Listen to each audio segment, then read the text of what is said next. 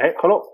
呃，各位听众，大家好啊，我是曹老师。然后我们新的一期朝十晚九呢，然后小伙伴终于是天各一方的开始录了，对吧？我现在是人在西雅图这边，然后松英是在上海，然后阿汤呢今天是在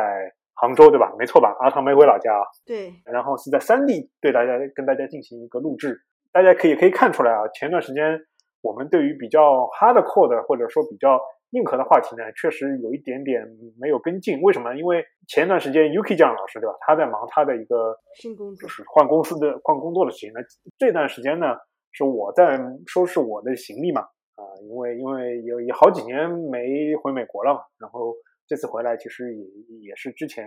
就是准备了一些。那今天呢，我们总算对吧？我这边也好了，然后大家稍微有点空，今天来录一期什么呢？是之前三个月之前啊，应该是四个月，我们讲过一期 Stable Diffusion 和那个人工智能的这些事情，对吧？然后我们答应说几个月给大家 update 一下，然后我们就没有 update，也正好这一两个星期其实也有一些相关的事情嘛，借着一些新闻和一些最新的进展，跟大家说一些整个人工智能界最近的一些情况嘛。就是首先先说一下这个最近比较炸的新闻，吧？要不苏英老师你先给我们介绍一下你的理解，然后我再来补充一下。我我觉得我们可以讲一下，就从上一个就 Stable Diffusion 那个时候的一些怎么说，就比较热点的事情吧。然后到现在有哪些新的 update 或者新的事情？我个人觉得有几个，一个就是。那个出了那个叫做黑黑 Jane 那个一个，反正那个网站嘛，就是把那个视频传过去，他会把呃人的声音会变成就讲外语，但是是用你那个视频里边那个人的声音，就把它给你翻成各种外语，所以我们可以看到很多什么什么 Taylor Swift 讲中文啊，郭德纲讲英文啊，讲日语啊，然后就各种乱七乱七八糟或者网友恶搞的那个视频，就这个好像前段时间挺火的，然后我自己也也试过，因为可以免费试用嘛，大概。但只能试用一分钟，好像。呃，对，就这个是一个，反正蛮有意思的一个点。然后还有就是之前那个 Chat GPT 是推了那个新的发布会，然后他们是好像是 Chat GPT 四对吧？四还是多少？又又推出了，然后他们是是是说是可以支持大家来上面开发，对吧？就类似于他把 Chat GPT 做成一个平台，然后呢，大家可以像开发微信小程序一样，就开发那个 AI 的或者是 Chat GPT 相关的。这种小的服务，然后这也是个事情。然后就是到最近，他们那个 Sam Altman，他们老板被开开除了，然后好像又回去了，还又怎么样？反正这个我我后面没有 follow up 啊。反正这个事情好像是，反正在小宇宙是很火，呃，非常多播客在聊这个来龙去脉。对，反正我理解是对我来讲印象比较深的就这些事情。最近这大概四五个月吧。那咱们一件件来，对吧？先聊一些，就我本来以为像你上来一先一开始就想聊那个人事变化。那如果你先聊技术呢，我也我们可以讲一讲，就是我们之前聊的更多的是一个文字和图像，对吧？其实我们当时有一块忘记聊了，其实这块变化是非常大，而而且进步是非常多的，就是声音的模仿和声音的发，就是声音的一种 A 人工 AI 的智能的生成这一块，我们发觉是漏了讲了。在这之前，我在那个 B 站，呃，我已经看到了类似的一些早期的应用，在黑镜之前。就我不知道你们有没有了对对对，你了不了解？就是孙燕姿唱周杰伦，呃呃，这个也有，对这个我也有，我也会看到，对，你也看到了。这个它其实是一个让我非常惊惊讶的，就是它可以用孙燕姿的这个音色去唱周杰伦的那个《东风破》，然后唱的还挺好听，而且是就是有一种很惊奇的地方，就是我跟大家说一个让我很震惊的一个地方，就是你能甚至能看到孙燕姿从之前没有唱过的一些唱腔。就知道大家知道那个《东风破》对吧？会最后会有一段那个周杰伦在那高音的那唱那个，就是红尘醉微醺的岁月对吧？就是红尘醉，就是这个这个他这边他是用周杰伦的就拉高的嘛。你去听那个 B 站的有些版本，你会听到那个就发如雪吧？这是呃啊对对对，就发如雪，说错了啊。对你听发，你听孙燕姿唱《发如雪》啊，sorry 啊，我我是一个忠实的周杰伦的歌迷啊，这只是我平时不太犯的一个错误。然后你会听到孙燕姿用她的音色的假音，就孙燕姿的音色的假音来唱那个《红尘醉》这段拉高的这个调，就以前从来没有听过孙燕姿，你就会感受到哦，孙燕姿如果是她用假声的那种气腔。偏细腔的来唱周周杰伦的那一段，是一个什么样的感觉？哦，非常非常的惊艳，非常非常的惊艳。就这个其实也符合我们之前讲的那个叫 Open AI，或者说人工智能发展到现在大模型一个程度，就是它会给你很多惊喜，它会给你很多就是呃就是所谓的闪光点，你平时没有想到的这个地方，对吧？那很有可能，比如说我是孙燕姿，对吧？如果我还在 actively 积极的在唱那个时候，哎，我听到哎，可能我就想一想，我要是不是要去试着唱一个戏腔，会很惊艳啊？这种事情非常有，然后就过渡到了那个黑键。黑键，我当时很傻，傻了。我去那个翻刷抖音，我发现，我靠，郭德纲的英文那么好，你知道吧？We have several hundred people plus their families together, not causing trouble for the country. Everyone can eat. I think it's good. 就让我很震惊。然后我你都你开始没没有感觉是 AI？我一开始没有意识到，但是我大概过了五秒钟，我就意识到了，就是我的思想是有一个起伏的。我一开始想，耶，这不是郭德纲吗？但是他在哪一场讲的英文？我靠，这哥们英文讲的那么好。最后一想不对，这这是人工智能生成的嘛？后来是我我如如何确定的呢？我是看到了某一帧，他的那个嘴型和他的话筒那个内帧没配好，就是它这个我跟大家介绍一下黑 Jane 对吧？它牛的地方是它不光是能够，就是你你把郭德纲的平时说相声的一段输进去啊，然后你 你你把你要说的一段英文给啊说出来，或者他直接把你发的中文翻成英文对吧？它就是它就是你你先给视频，它会让你选你不同的那个语言，比如说是什么各种日语、西班牙语、呃中文还是什么什么。当然当然，他表现特别好的，我大概的试了一下，表现特别好的就是中翻英啊，表现特别好，就英翻中也不错啊。嗯嗯。然后我我我我是想说什么呢？就是他比较让人惊奇的地方，就是说。他不光是说，就像孙燕姿那个一样，他其实是前一阶段应用，就是你能把的音色和你要唱的内容结合起来。他现在不是这样，他现在还能把这个人说话时候的嘴型和语言的，就是就表情什么的，他还得给你融合起来。就这个时候，你就做到了一种就是以假乱真的地步，就让我个人非常非常之震惊。我个人理解，它这里面有几个点啊，就是我不清楚它是怎么做到，它这个多模态模型是。一步到位还是怎么样？就是它里边一个是首先你视频嘛，因为它不要求你有字幕，对吧？所以你视频的话，一个有语音识别，当然语音识别是比较简单的一个一个东西了。现在一个是语音识别，比如说你郭德纲讲的中文的相声，它要识别出来。第二点是有一个翻译，就是中文翻译到你的目标的语言，比如说你选英文，它把这段相声翻译成英文。但这个就我也看过好多的那个素材，就有些翻译的很好。有些翻译的可能还差一点点，就是有些，比如说很多人拿那种网络的梗，那些就是网络上面那些人啊，就是他们讲的那些黑话什么，然后翻译成英文，就比较那个翻译就是硬翻，就是就是硬翻。其实这就是为什么郭德纲的那个中文非常好，因为郭德纲的都是段子啊，然后就是而且是因为郭德纲他本人那个就说相声的嘛，口齿口条特别清楚，嗯，对吧？然后我估计他在训练的时候，中文训练的时候是用了很多相声题材的，有可能，有可能，对吧？这个所以导致这个效果特别好。对，然然后然后第三点就是要用那个，比如郭德纲的音色，再把它翻译好的那个那个那个语言给他说出来，而且那个说说出来的话，不是那种像呃什么谷以前谷歌或者说现在抖音那种呃机翻的那种，对吧？哎，之前就是你明显听到是机器人，它其实是有起伏、有有节奏变化的，对，符合那个人的那个就是原视频的那个那个态那个调调。然后第四个就是他的视频里边的这个嘴啊、表情啊，要能够就是发音的表情对上，是是口型是对的，对，就基本上有四点吧。他等于说是同一个同一个事情里边完成了这四点，以前是没有这样的应用。刷抖音有没有刷到过？我我我没我没注意到。那以后我可以发发一些给你给你看一看，就是整个还是非常让人震惊的。就有时候以后我在想，就是我当时看到，但是但是有个问题。就是我我试了之后，就是我我发现，如果说啊，你你的那个就不是单声道，就不也不是单声道，就是你不是一个人在那边讲话，如果你背景有声音、有音乐比较响，或者是好几个像我们这样录多音轨的话，它就不行了。对，就是就完全不行。所以我估计他训练的语料是什么呢？训练的语料更多的是那个，一个是相声，还有一种是脱口秀。这不清楚啊，这在中文的这个视频就他训练的很多语料就是像像这种 speech。我估计他是用了很多 speech 的语料来做，他现在没有办法去做到一个就是情景的一个，就是他还没有办法去理解说，就是说这个发音是属于这个人的人脸的，那个的发音是属于那个人的人脸，这个东西可能还还需要进一步的去做一些更复杂的大模型的这个。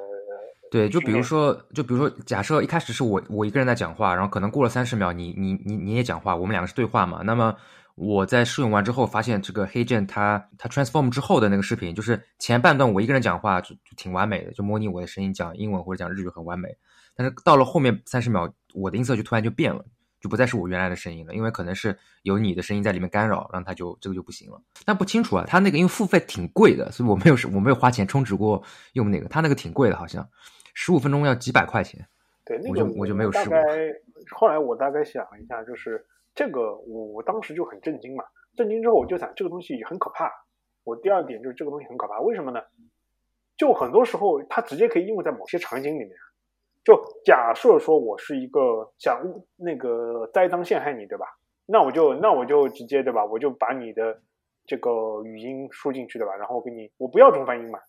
他肯定就是他能做中翻英，他就肯定能做能做把你的口型换成另另一种语，就是另一种语就讲另一另一段话的那个吧，嗯嗯，对吧？那然后我就让你说一段你从来没有说过的。然后我把这个视频作为一个证据提提供过去。哎，但说实话，这个我之前就有看到，很早之前就是我看有人在那个 Twitch 还是 YouTube 上直播，那个人他就是玩这种，就是所谓的叫 parody，就是高仿，就是让那个比如说马斯克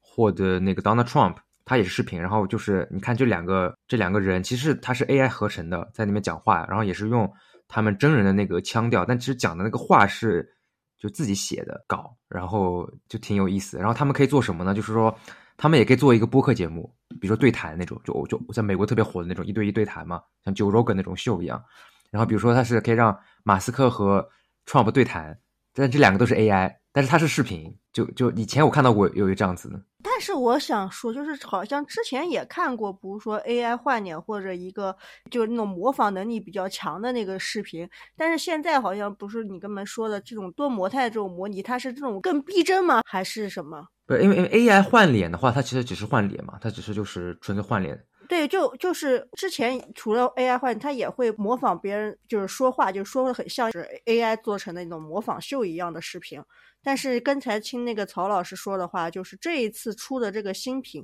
它是会更逼真嘛？就是因为刚才曹老师说他是看了五秒钟之后才反应过来，这个可能是 AI 生成的，就之前那种就比较粗糙的是吧？我觉得，我觉得是对阿汤说的这个呢，其实是真是就是大家的一个感受。我现在觉得越来越恐怖的事情就是。很多时候，我们慢慢、慢慢、慢慢、慢慢，其实在接触到很多，在慢慢、慢慢，对，慢慢、慢慢在接触到，就是 AI 它的带来的各种各样的生成的一些内容。我觉得逐渐、逐渐，在某个程度可能会导致偏向于，就是很多时候没有办法来区别，或者没有办法来分别很多事情。刚刚我们说的，其实中英也其实也拆解的很好了嘛，换换脸这个的话，其实 Deepfake 啊，以前就会弄过。然后那个语音识别，呃，在 AI 这边已经是一个比较被攻克的，对吧？那就是前从什么 Siri 那个时候开始就很很多时候就有了嘛。然后再接上是就是什么语言的翻译啊，这个很多这种 BERT 啊，它其实也也也经也已经慢慢慢慢慢慢在那个了。而且就是说现在会发现 AI 它的逐步的演进啊，就会把很多功能性就是。碎片给合起来，就我不难想象，可能再过一年，真的会有，就是它能够实现多人和，比如说就是场景不同场景，就是同一个场景里面多个人的那个语音的这个脸的这个变化，对吧？那那这个东西就有点可怕。AI 它现在会越来越多，会变成很多人都会去用的东西。那这个时候也会带到我们就是刚刚说的第二个话题，就是 OpenAI 它那个。现在上次开了一部发发布会，一个最重要的一个点就是它会把 OpenAI 变成一个平台化的产品。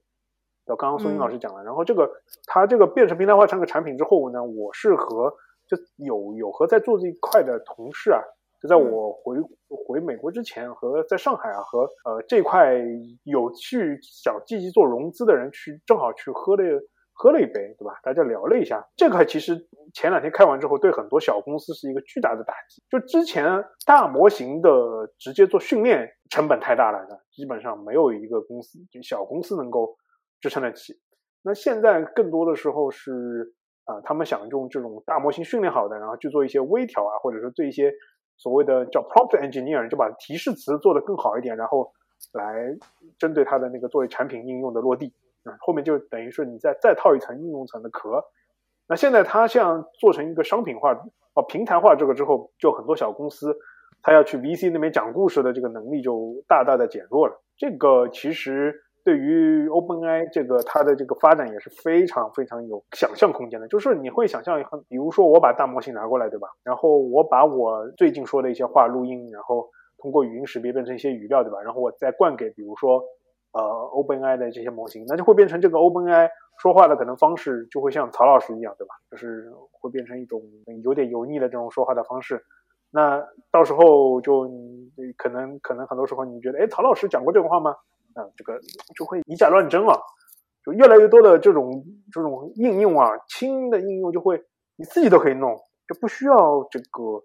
什么做一个公司啊，他去去包装啊什么这样，对很多公司其实打击挺大。对，我就对，它就是那个嘛，就是变成基础设施嘛，就是这个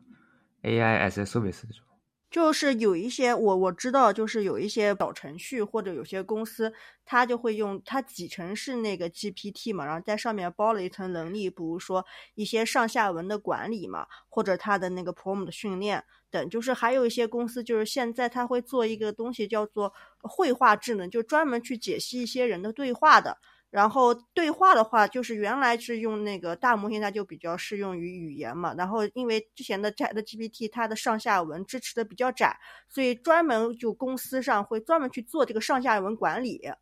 然后就是因为它发这个做了这个发布会之后，它把这个上下文输入文本更长了，所以那些公司在做这个管理的能力，它也没有什么亮点了。然后和几个呃同事讨论嘛，说。就是 ChatGPT 发展的这么快，然后如果做这些领域的公司，这这个不是还没研究透，或者还没怎么好，人家人家已经 OpenAI 就已经又迅速的发展到一个阶段了，一个怎么办？然后他们说还好国内是有强的，不然根本来不及改造。就还我觉得这个就取决于搞笑，取决于他们想要怎么怎么怎么样提供服务吧，因为。能力上肯定他们是领先别人很多的，就他们想要，比如其实他们都有。只是他愿不愿意把它这个功能做出来，比如说他他要长的对话也可以做，我相信他要做多模态，比如视频什么，他其实也可以做，他肯定也而且也不不差的。他他只是就是说他自己没有把现在这个能力开放出来，但是他可以随时随时可以开放，比如说他再过半年开一个比 GPT 四点五的发布会，他可以完全开放更多的功能，然后他就可以而且可以把这功能再开放出来，就是作为 API。作为服务来收费，我觉得他肯定是有这个能力的，只不过就是取决于他们怎么规划，他们什么时候去开放哪些功能。对，所以对于国内这种基于 GPT 然后做一层呃讲故事的公司来说，自己的时间可能更紧张了。我觉得这个的话，我觉得是是这么说，就是国内的 AI 了解了一下，好像那个啊百度啊，包括那个科大讯飞啊都在做。而且这块的中文的语料，因为我们肯定是有最大的中文语料的这个市场，整个的发展的趋势还是很好的。但是现在的问题是，到底它的这个应用的落地，就是怎么样的应用的落地呢？确实还是一块比较模糊的地方。就包括刚刚我们讲的黑键，对吧？后来我又去，我也去稍微看了一下，但我现在对它的疑问就是说，这个东西到底能用在来做什么？我现在有一点生怕。这个 OpenAI 发展的方向是像上一波那个互联网的一一个大热点，就是我跟松云老师都研究过的那个数字货币。就数字货币，它后来变成那个很多人对 Web Web 三之后变成很多时候，就是客观上讲啊，就我现在还是很相信那个 Web 三的，对吧？但是客观上讲，它会变成很多非法的这个资金用来洗钱的这么一个手段之一吧，对吧？嗯，我的看法是这样子，就是先说这个 Web 三的话，Web 三其实 NFT 之后。NFT 这概念已经首先已经确认是基本上快死掉了，就基本上没有特别多人提了。最近这一年吧，我理解。然后 Web 三，我我感觉现在可能会变成一个小圈子的那种概念，因为我朋友圈也有很多是搞这个的嘛。他们 Web 三就他们现在是做什么各种游戏啊，还有这种什么东西，反正他们讲概念都比原来更高级、更复杂了。但说实话，我没有 follow，所以我已经听不懂他们这些概念。但是这个又明显是就变得更小圈子了，就不再像原来，比如说。呃，炒比特币啊，ETH，然后甚至是 NFT 的那个时候，你可以很快理解这这些东西。现在好像是不是 for public，就是好像小圈子自己在玩的这么一个概念的东西。然后 AI 这个的话，其实因为 OpenAI 也是一直在亏损嘛，我觉得他们的问题是现在 AI 还是一个娱乐性的东西，包括这 HeyGen 或之前那些 Stable Diffusion，就是没有广泛应用到工业里边。我理解啊，如果说你纯的只是一个玩的这么一个东西的话，那它的新鲜劲过去之后，你可能就没有办法长期的有这样的就 revenue 来盈利嘛。哦，但是我说一句，但是现在像我们就各个各个公司吧，各个大那个国内的互联网公司，他们都在铺使到这个 AI 上面嘛。我看他们经常就是尝试的一个场景，就是去做销售，因为因为智能客服，嗯。对，偏就是说智能客服或者就客服还属于回答问题的东西，它就是销售去引导人去买东西了，就是因为它会处理处理大量的语言的问题嘛，或者是做大量的客服训练，然后因为很多销售都不是说刚毕业啊，或者很多技能或者什么都都没有，他就可以通过大呃大模型这种这种训练方式、语言方式的能天天然的这个能力去帮助这解决这些事情。我看很多呃很多公司投入在这一点上面去做，或者是你和一个销售和一个客户，我看经常有一个场景，就一个销售和一个客户的一段对话，比如说很长很长五分钟十分钟，然后就扔给大模型去跑，然后问大模型，嗯。这个销售他在整个对话的过程中说到哪些点，然后他说话的语气是不是符合我们的整个销售过程的一个标准的，然后用它做这些事情。我看很多做培训是吧？对对，然后或者是做后面的那种质量检测，嗯，评分。啊，阿汤说的这块，目前呃，我了解到北美已经有一个公司，呃，他是去做电话方面的，对，通过这个电话的录音方面。去做那个大模型，然后一般来说是这样的，呃，就就我不知道国呃这这国内其实也有嘛，我我我之前打客服，因为现在很多都是手机嘛，对吧？手机跟机机器人聊，对吧？那国内很多时候打电话，你其实会听到就是您的通话将被录音，对吧？这个这个大家应该听到的啊，就美国也有什么的，Your call will be more 呃什么 recorded for quality training purposes，就是说你的。通话将被录音，是用来提升那个销售人员的那个服务嘛？之前很多时候是变成人听嘛，或者说一些比比较简单的那个语音的，就是对简单语音转文字，语音转文字对吧？然后文字再转那个。现在更多的时候是用大模型来做，它其实很好的是什么？就是解决了一些就是标准化、客观化评论语音语言服务行业的这个 quality 或者说质量的这一个问题。这个其实是一个比较大的突破。嗯。呃，然后，但是现在的问题，我对就是现现现在 Chat GPT 它那个手机上那个新的版本，如果你是那个 Plus 的话，也是也是可以对话的。对，然后，然后还有一个问题，其实就是说，它现在更多的时候会作为一个助手的出现，就是我在等待那一刻。就是现在大家如果去了解，比如说有就看过一些用大模型的人，他们用来圈钱的，或者是用来做 VC 路演的，或者说就是做内部的，就是圈就是所谓的要拿资金的这个 PPT 的话。你更多的会看到他们那个是用叫做 Copilot 的模式，对，来去定义他们的那个机器人。什么叫 Copilot 呢？Copilot 就是两个人一起驾驶，就 Pilot 就是飞行飞行员的意思嘛。Copilot 就是就是有两个人驾驶，相当于我是主驾驶，旁边呢有一个副驾，他会给我提供什么呢？就是大家如果什么达喀尔、什么拉力赛就知道什么副驾对吧？他就看地图，然后跟你说下面什么时候什么转弯。然后前面有个什么问题，或者说旁边有个什么车子，那这个人那个负责赛车的赛车手呢，你可能负责就是具体的去做驾驶。他现在更多的拍 copilot 是这这么一个概念，就是把作为你一个助手，就真正的到他能够具体帮你解决很多问题，这个转变点我不知道就。在哪一刻会产生？这个其实也是会会有一个很大的一个转变的。对对，你我插一句，你这个刚才描述就让我想到了，就是我之前不太懂哦，后来我明白了，就是我看过一些 demo，也是销售场景啊，就是销售和顾客去。聊天嘛，聊完之后，其实他的对话会实时的传到服务器上。然后之前有一个人跟我说，其实他那个是扔给模型去跑的。所以在整个销售的那个销售人员那个面板上，它会有步骤一、步骤二、步骤三。然后他好像是这个销售和这个顾客在对话的过程中，他会跳到步骤三，跟他说：“我们现在这个环节，你应该去跟用户去介绍我的这个产品的这个特点了。”然后他说：“这个东西就是那个大模型给他产生的一个一个推荐或一个引导。”这个呢，我顺便讲到这个，拿他讲到这个呢，我我我给大家讲讲一个译文，就你是不是你刚才说的那个？就我之前没理解，然后你这么一说，我觉得好像就是就是你说的那个东西。对对对，我给大家讲一个译文趣事啊，就是我之前给大家应该稍微科普过，就是视频在线视频的这一套技术能够成熟和色情行业它需要在网络上传播是有很大的关系，对吧？嗯。那我今天再给大家讲一下，就是。语音识别、人脸识别和一些就高尖端的监控以及一些复杂算法的它的成熟和赌场的生意其实是切切相关的。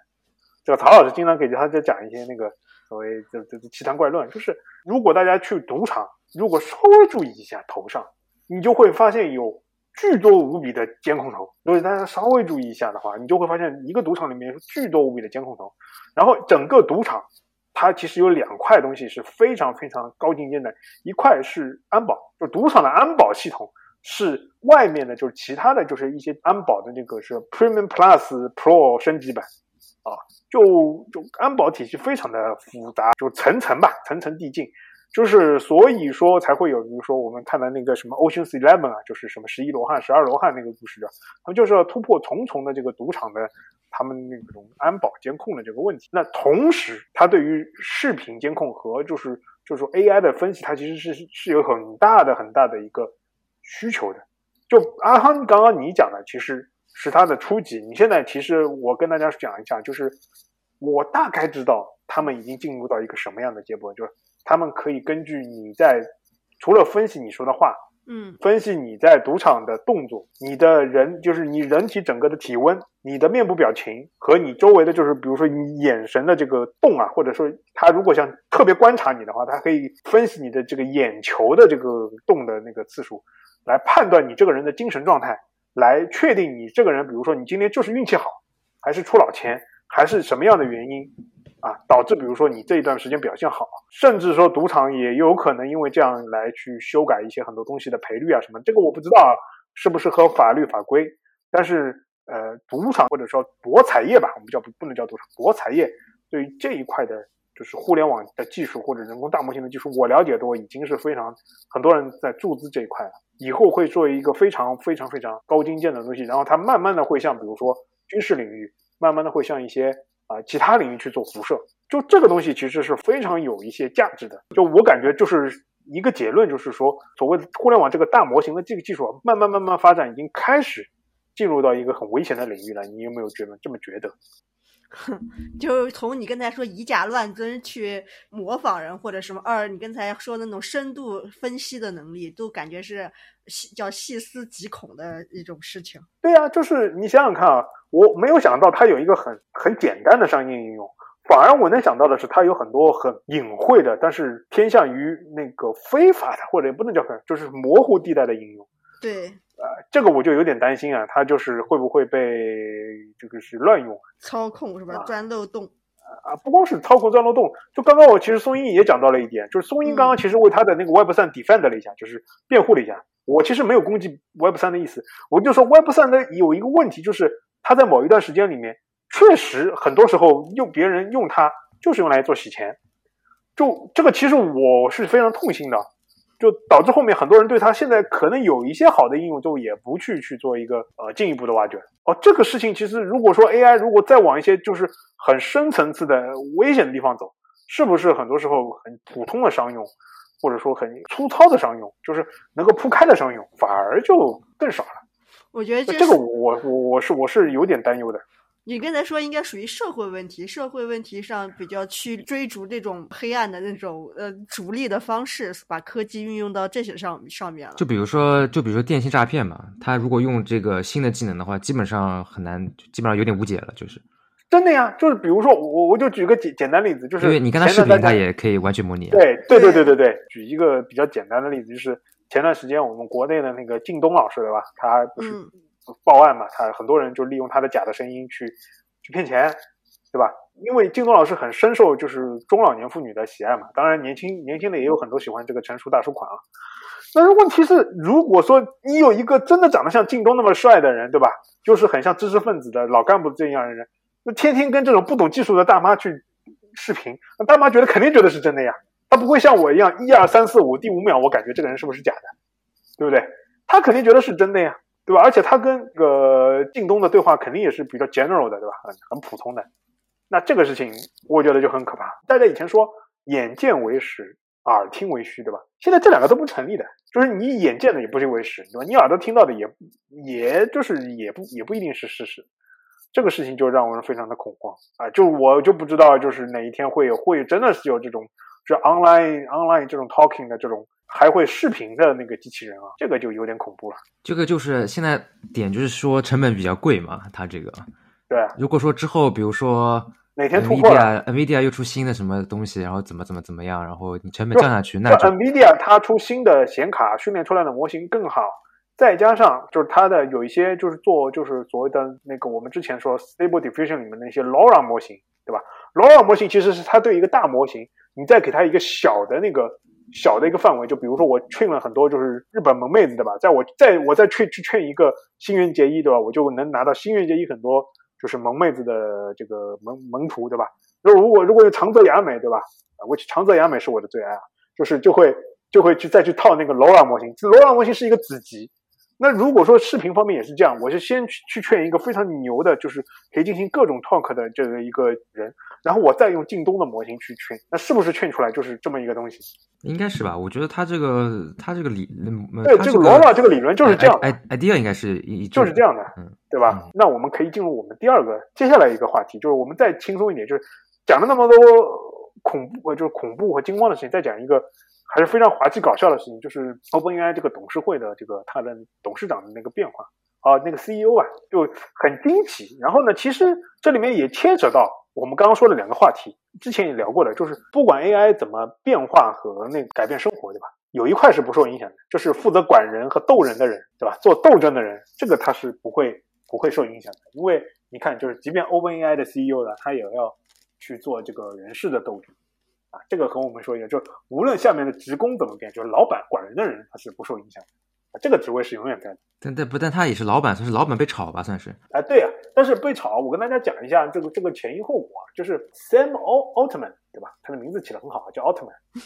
那个当然，奥特曼的英文叫 Ultra Ultraman，牵牵扯得多了。他 Sam Altman，他呢其实是。那个 OpenAI 的 CEO，CEO 呢，在我们中国人的概念里面，就是这个公司最大的大老板，对吧？其实很多时候在国外并不是这样，就是 CEO 是在这个公司里面最有最大的行政权力的人，但他可能不是这个老板，嗯，或者国外叫 owner。我们中国人呢，其实是讲掉讲究所谓的，就是我又是最大老板，我同时我一定要去做那个最实行的最最大的这个这个执行执行长，对对，大多数是这样的。那这个 Sam Altman 他其实在董事会呢是有他的席位的，但他不是董事局主席啊，但是他对董事会负责，他是负责那个 OpenAI 的这个具体的日日常的事宜和一些战略发展。那现在的问题是，他在他在上个星期吧，他就被那个 OpenAI 的董事会给开掉了，就非常惊奇，突然之间，那这个是为什么呢？据说小道消息说。就是董事会对于呃，他对于公司未来制定的这个策略和发展方向是有一个分歧的。就是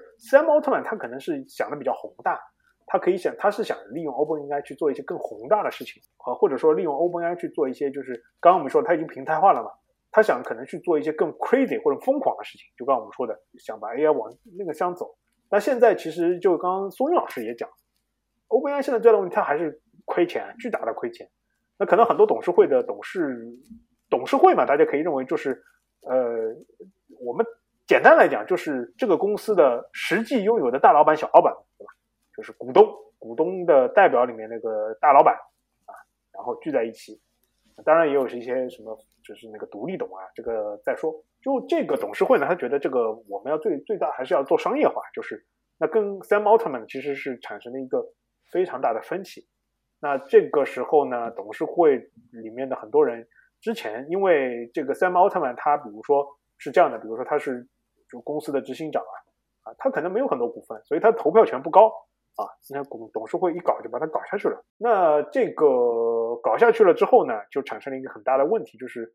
首先，业界是非常非常的震惊，大幅的报道，微博热搜，微呃那个推特也是热搜。然后呢，就过渡到了就是第二阶段，就是公司里面的员工开始不干了，因为平时他是跟这个老板干的，他们觉得我靠，我搞 AI 搞了那么多年，总算跟着这个老板，感觉搞出点事情出来的。那这个我正想干大事，你把这个老板炒掉，我不干了，就是啊，北美有很多他们公司有很多员工就开始威胁董事会，他如果不干了，那我们就辞职。这个事情可能在我们中国不太容易发现，对吧？对吧？中国比如说你威胁我啊，HR 开始过来，对吧？就开始 HR 挥动他的宝剑了。国外是这样的，他们真不干，那真真不干了，我靠！那那这个怎么办呢？这个这个时候呢，就是董事会呢，很多人有立场有动摇了嘛。大家可以知道，就肯定董事会发起投票，就肯定有几很多人是主导的，大家也知道的，不可能是很很多人都新奇的嘛，很多人开始动摇。那这个时候呢，Sam Altman 呢，他哎走了一招非常厉害的棋，这招棋呢，就是也是非常的巧妙啊。大家知道，OpenAI 它在发展的过程当中，好几次注资是通过那个拿了微软的钱啊。那其实微软是拿的，微软是他最大的那个股东，微软或者微软给了他最多的钱，应该微软是占有他那个最大的股份。但是问题是，你有最大的股份，你在董事会里面不一定你有你最大的权利。大家不知道有没有知道这个这个？就比如说啊，我大概再举例子，假设说微软我在我是最最大的股东，我占有。OpenAI 百分之三十的那个股就股权，那很有可能我在这个董事会里面可能是有三席。假设董事会十席，对吧？我有三席，但是可能其他的七席原来都是听，呃，原来都是和奥特曼一起的。那这这有可能这七席里面，比如说有五席，或者说有六席，呃，把那个联合起来，或者把奥特曼干掉。那这个时候呢，奥特曼呢，他就找到了微软，找微软帮忙，啊，走了一招什么暗度陈仓。那微软说 OK。你被 OpenAI 踢了，对吧？然后你我欧我第二天我就把奥特曼招到微软啊，变成一个微软的。然后呢，就是以微软它在于 OpenAI 就第三天了之后，这个戏又上来了。就是微软以他在比如说董事会，他肯定也有一定的权利或者投票权啊。就他去建议说，OK，我们是需要那现在建议情况，我们提议这个三毛他们回来。那在很多这个微软嘛，就是他也是大财团嘛，股东以及员工的这个情绪下啊，在利用舆论发酵，最后就三毛他们就是联，就相当于就联合了一些支持他的人，重新对吧，回到董事会啊。那他回到董事会的做的对吧，第一件事情。就是把董事会的人全部开掉，只留了一个人。王者归来之后，就把那个之前对吧搞他事情的这些大臣，通通通给啊清洗掉，那换成了亲奥特曼的人。这些人的背景里面很有可能都是亲威尔的人。这样呢，就达成了一个什么微软和奥特曼都双重开心。呃，但是现在新的 CEO 是外面找过来的，是吧？没有，他是这样的，他在找退去找的吗？找退去原来的什么老板？他找了退去的老板。这是这是第第二点五天的事情，然后第三天，奥特曼就回来了，就是退去这个老板好像没有上任就被干掉了，现在也就就没有这个，但你可以去 Wikipedia 查，基本上是这么一个事实，就是就这个老板还没有到公司发 Welcome Letter 啊，就还没有发那个我是谁这个邮件，可能就被那个 Sam Altman 给干掉了，就这个人好像就是只出现了在董事会的宣布了一个新闻里面，之后他的去向还是什么都没有那个，就就就就可以。去了解一下啊！哎，我插一句，就我我插一句，就是我看网上他们讨论还有个段子，说什么微软不灰不费吹灰之力，然后就拿到了什么，就占占有了 OpenAI。对啊，就不费吹灰之力，就就通过通过奥特曼这样一去再一回来，这样全部董事会换成自己的人了。哦，之后不相当于就相当于微软控制了董事会了吗？嗯，指的就是哦这个过程。哎，对对对，明白了。就大家可以知道，即便最世界上最牛的，就是这个现在这个地球上最牛的 AI 的公司，也逃不开通过政治斗争来达到领导层的更换的这个这个这个故事啊，侧面印证了我们的一个结论，对吧？我跟松英老师得出的一个结论是，我就你们刚才说的这些，就是这个，这不好意思，我再插一句啊，就是你们说的这些东西，我就觉得为什么现在就是算科技比较前沿的一个公司，也会出现这种事情，我也觉得蛮搞笑的。就好像这些事情，因为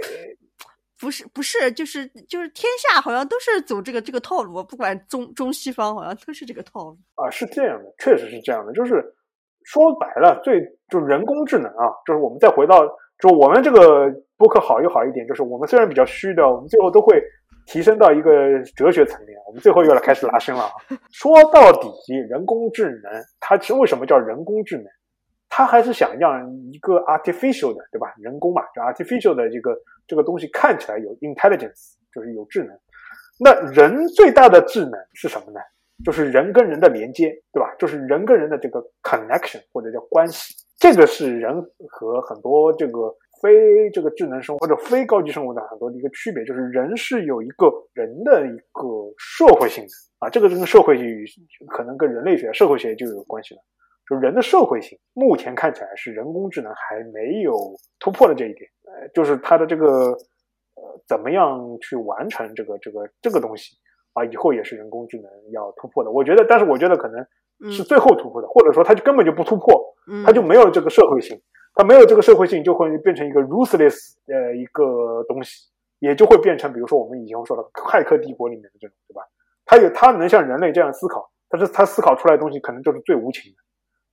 那就不会像我们中国一样考虑什么人情啊、世故啊，嗯啊，你会像美国这样这个这个办公室这个斗争啊什么这样的，那可能都不会。他可能想到，哎，我这个我要办成这个事情，对吧？就把这个，他，他得出这个结论，对吧？就这个真人要消失啊，他可能就把就把你从物理上人消失，这个都是有可能的。就人跟人的这个社会连接啊，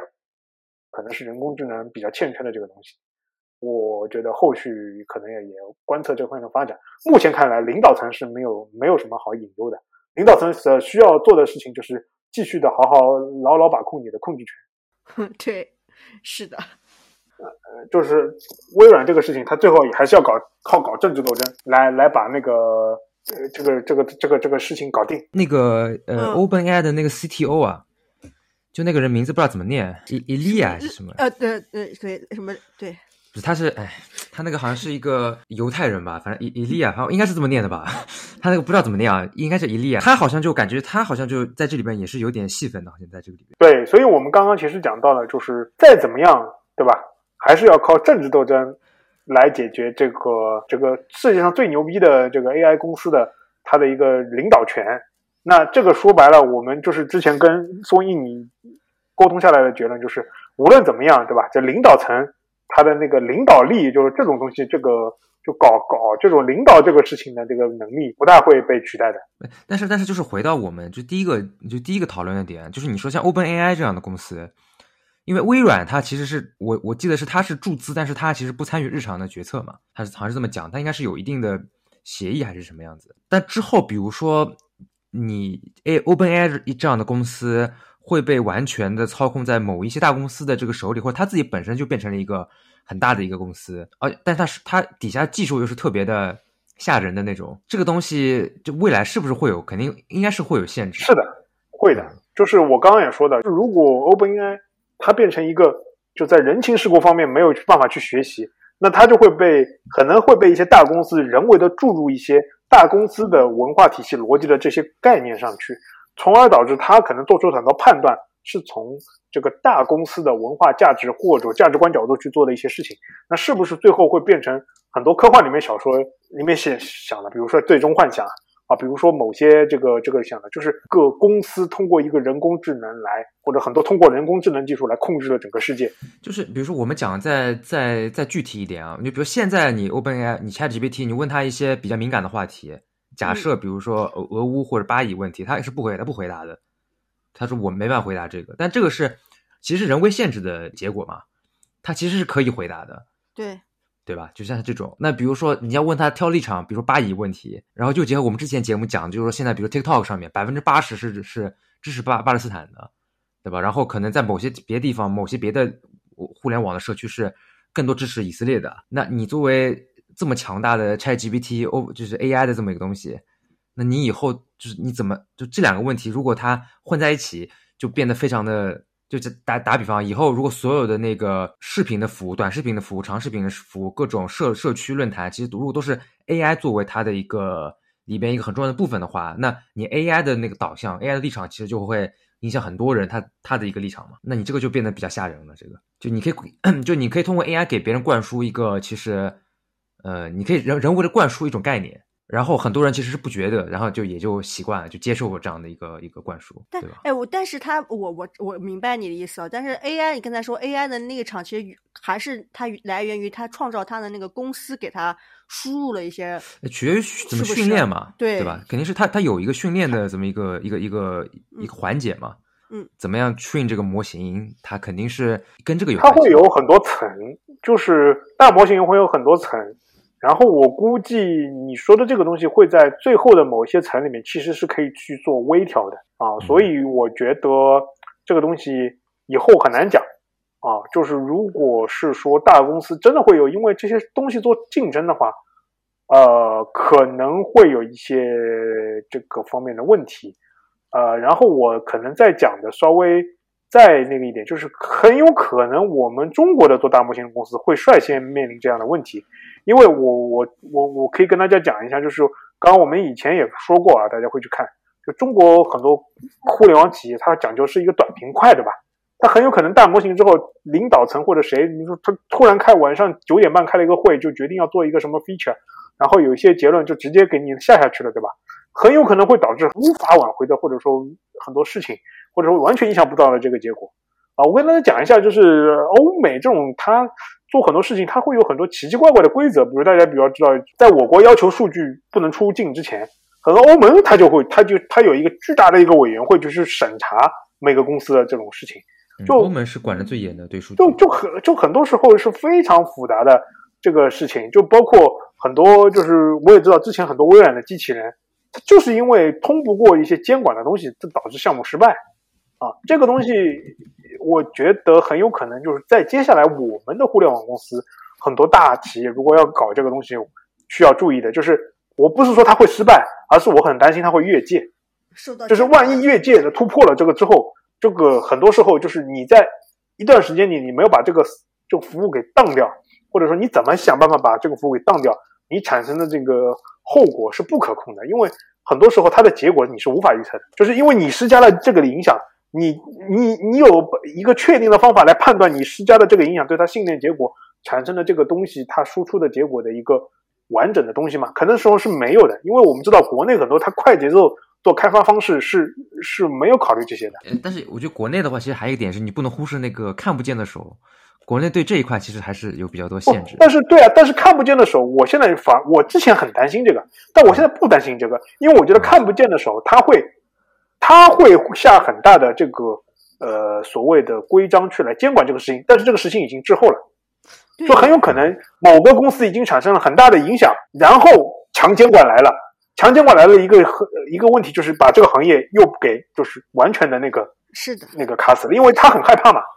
就就很很很简单的，就是我对这个不可控了。对对对对对，就很多事情就很难去预料。就我我假设是我我说的，比如说我们在说，就是我们国家对现在对 P to P 是管的非常严的，对吧？而且是管的非常非常的那也是在在仔细的报报这个也是很好的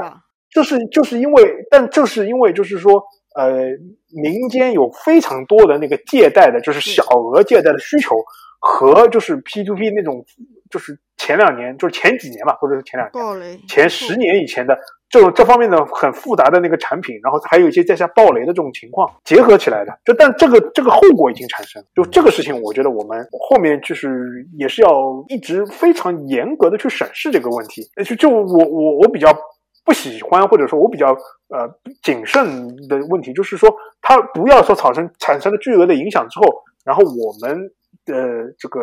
无形的手的监管层来对它去做一个又去事后做一个监管，当然这个是及时止损，对吧？然后这个可能造成了一个影响，就是首先人已经损失了，第二这个行业可能有一些好的苗子也被也因为有些强监管反而用不出来了。那那有没有可能就是说，比如说现在看到，比如说现在在美国有这么个情况，提前先按住这个行业，就基本上就是也不怎么发展，就是提前先按住了。我我个人觉得，就是我跟大家讲，就是美国很多时候政府是管不到的，就是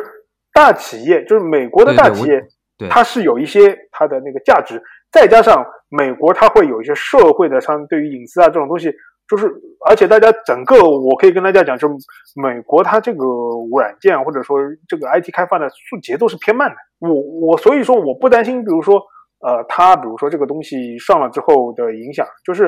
呃说白了，他们那边基本上我知道大公司上这个东西之前都会去评判的，就是如果要真的要当接下来怎么样的。我比较担心的就是国内这种短平快的，就是以前短平快它一个试错的这个东这个成本比较低，人工智能试错成本我觉得很有可能会很高。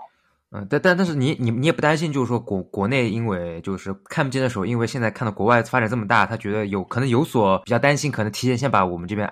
这个发展的给按住。我觉得不会，我觉得不会，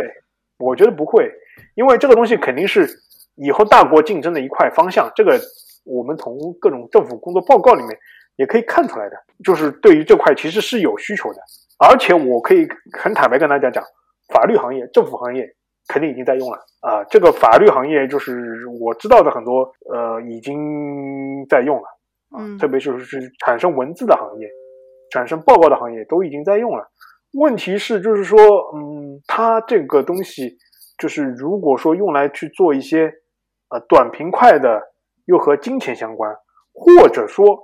或者说他不小心踩了不该踩的红线，我们知道，我们就是国内就是很多的，比如说关键词被屏蔽了，对吧？或者说很多事事情，我们是对于结果是需要进行一个我们的过滤的。就万一你就没有控制好，你不过滤了，你怎么办？你这个网站就完了，你这个企业就完了。嗯，是不是这样的一个事情？就是我我我，比如说百度搜索，我可以对很多关键字进行一个，对吧？我我的控制。那你可能很多时候没弄好，一一没弄好，哎，产生了这个不可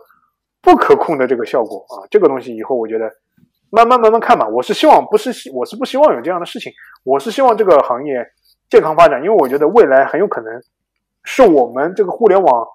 呃，下一波还能起死回生的一个稻草吧。因为我感觉互联网可能正在变为夕阳产业。我也觉得是，是吧？这这个是这个是也是不争的事实啊，正在可能变成一个夕阳产业。现在唯一比较欣慰的是说，下一个朝阳产业没看见，是吧？是。再加上这个还有一些人工智能，现在有些新的东西出来，这个以后我们再讲啊。那今天我们。就是借着我们三个人对于人工智能这三个月的一些信息的整理啊，给大家输入一些最新的消息。那我跟大家说，就是说关于我人工智能的这个 hardcore 的，就是知识方面的整理呢，等我接下来一段时间稍微稳定了之后，我肯定会跟大家做的啊。就跟上次跟大家科普到大模型的入门，接下来大模型的那个那篇经典的论文，我是会跟大家讲的。All you need is attention。以及它最后后来后面的编码器、解码器那些东西，我会跟大家讲的。但是我现在自己这段时间没吃透啊，后面吃透我会跟大家讲讲的。可能接下来一段时间，我们还会以职场吐槽和那个信息分享啊作为一个穿插来跟大家讲啊。后面我们等我这边稍微呃清闲了一点，我们也会这种片头啊，包括一些背景音乐啊或者一些相关的知识，我们也会做一些更好的梳理啊。也是希望我们这个播客会越来越好吧。我看我们就其实最近持续在涨粉啊，呃，在小宇宙上，所以也希望大家能够啊持续的支持我们，然后呃能让我们也也希望你们提供各种宝贵的喷我们的意见，能让我们持续的进步啊。今天的节目就到这边，感谢大家，拜拜，拜拜，拜拜。